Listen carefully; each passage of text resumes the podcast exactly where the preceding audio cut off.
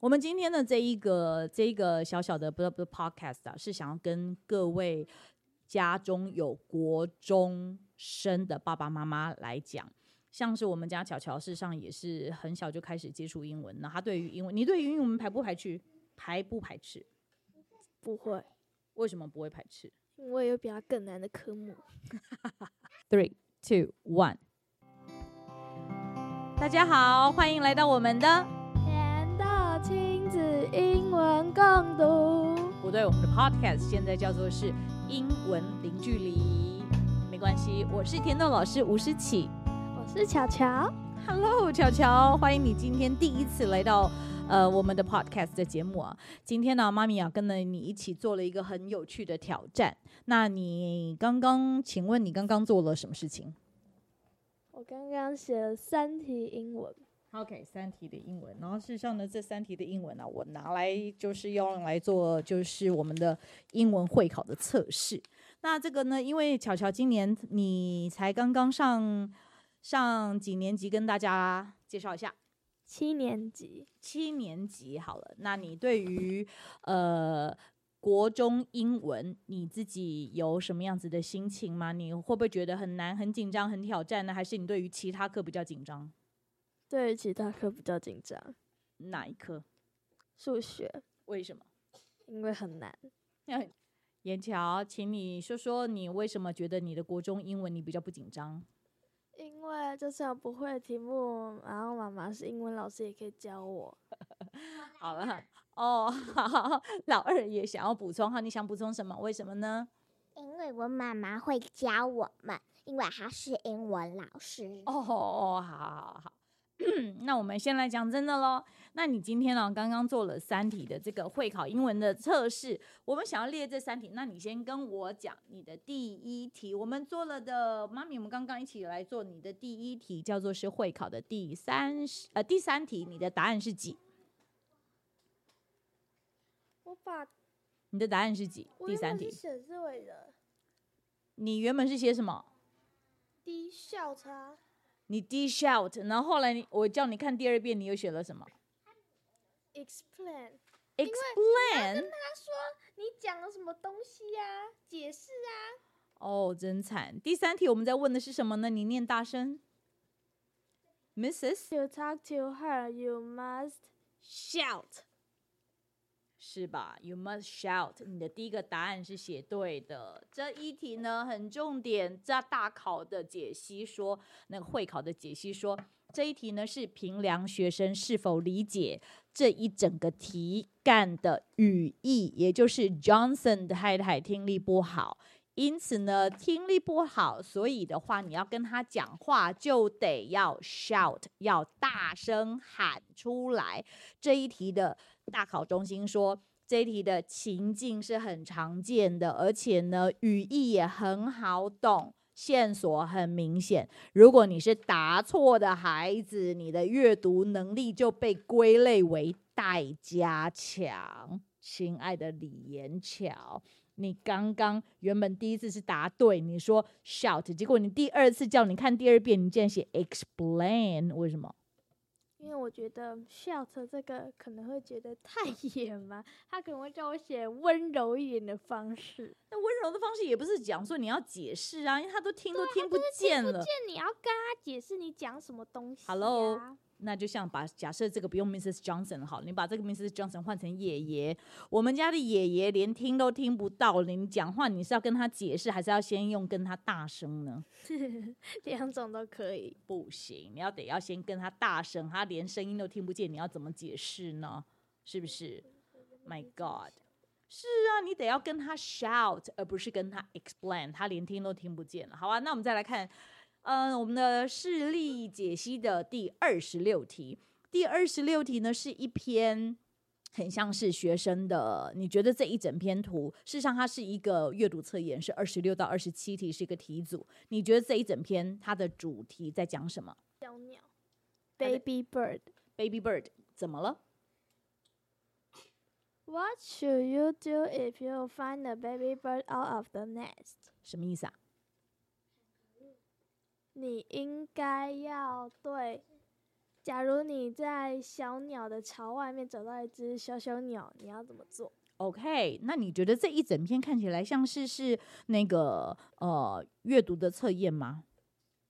像是你平常会看到的很多字的阅读测验吗？它比较像是做笔记。为什么呢？因为他就写出了，假如小鸟受伤的话，你应该要怎么做？或者是假如小鸟没有受伤的话，你应该要怎么做？OK，所以它连不只是页面的长相都像是那个笔记线圈笔记本的样子，它里头还用了哪一些的方式让你觉得看起来像是笔记的样子？还有箭头，然后还有圈圈啊，还就是一些符号，还有星号、箭头、方框等等的。所以的话呢，第二十。六题，它的问题叫做是 According to the notes, which is the wrong way to help a baby bird that is out of its nest？他把 wrong 特别圈出来，哪一个方式是不对的？你的答案是选什么？A。你的答案选 A。A 是说 Feed it before you take it to the hospital，什么意思啊？ 带他去医院之前，先喂他一些东西吃。为什么这是错的？你不可以乱喂野生动物吃东西。哪里有讲？文章里头哪里有讲？你这个讲的方式是根据你的尝试，还是文章里头找到的？Carefully pick the bird up and take it to an animal hospital.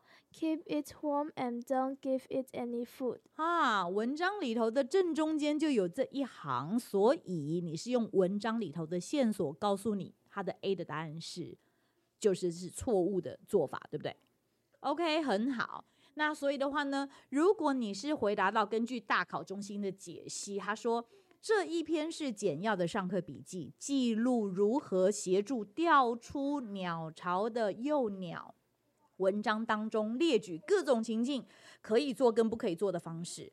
因为他的笔记里头啊，句子很短，叙述很很容易懂，所以如果你只要理解当中的要点，就可以作答此题。那答案就是 A。冰崩冰崩，我们来一个这个冰崩冰崩，答对答对，耶！所以的话呢。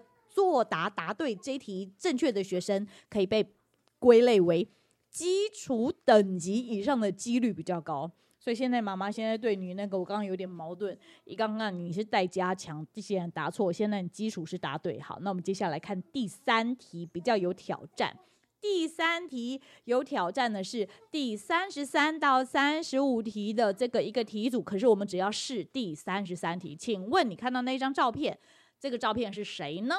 贝多芬。好，这一整篇在讲贝多芬一个很有名的歌曲，叫做《给爱丽丝》，对不对？For Alice。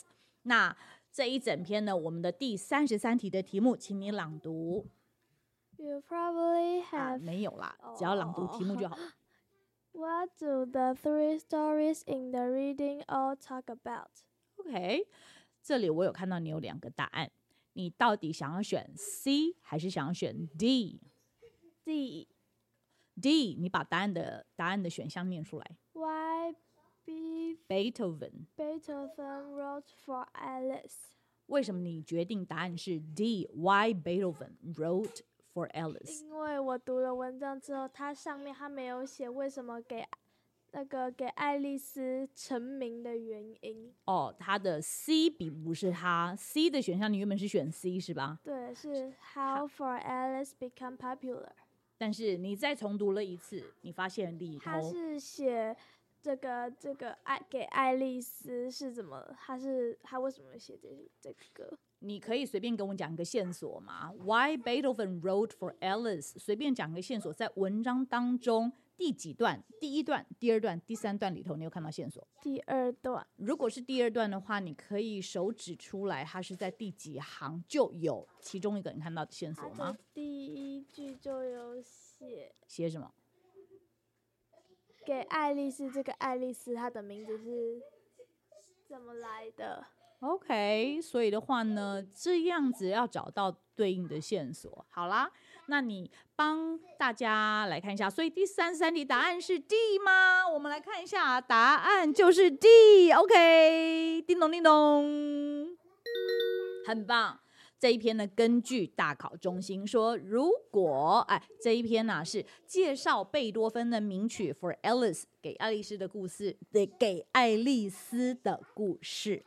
然后呢，这里头第二段里头啊，就探讨各种到底爱丽丝是谁的身份的各种推测。所以，如果你家的国中生在作答的时候呢，必须要同整。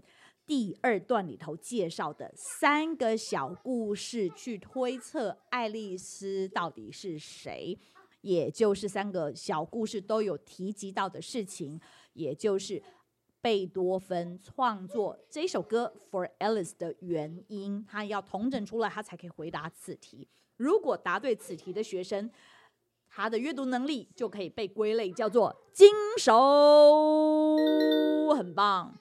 所以今天巧巧，你有一个很奇怪的现象，就是呢，你的基础是答对的，然后你的精熟的题目你是答对的，可是你在最简单的待加强你答错了。那你觉得为什么你会答错呢？那个纯粹只是一个失误，就叫做呃想太多是吗？自我解释、自我脑补。我们今天的这一个这一个小小的不不 podcast 啊，是想要跟各位。家中有国中生的爸爸妈妈来讲，像是我们家巧巧，事实上也是很小就开始接触英文。那他对于英文，你对于英文排不排斥？排不排斥？不会。为什么不会排斥？因为有比较更难的科目。所以这个是比较级来着的。如果你有比较更难的科目的话，你就觉得这个比较不难，那太好了，因为还有一个大魔王在后面。那今天呢，我觉得哈，我们示范的是一个方式，也就是说，你要先了解一下自己孩子现在目前的现况到底如何。那像我刚刚就我们第一次啊碰到这个一百一十二年的会考题目，那我就先从大考中心他做的试题说明的解析挑了三题。第三、第二十六、第三十三，那也是，呃，我会把我这个示例说明是从哪一个网址截下来的这个档案也分享给各位爸爸妈妈。如果呢，爸妈想要先给孩子自己一个小小的挑战，这个三题做下来，我觉得第一个事情是先了解自己的孩子分别在待加强、基础跟精熟这三个等级里头。达到哪一些？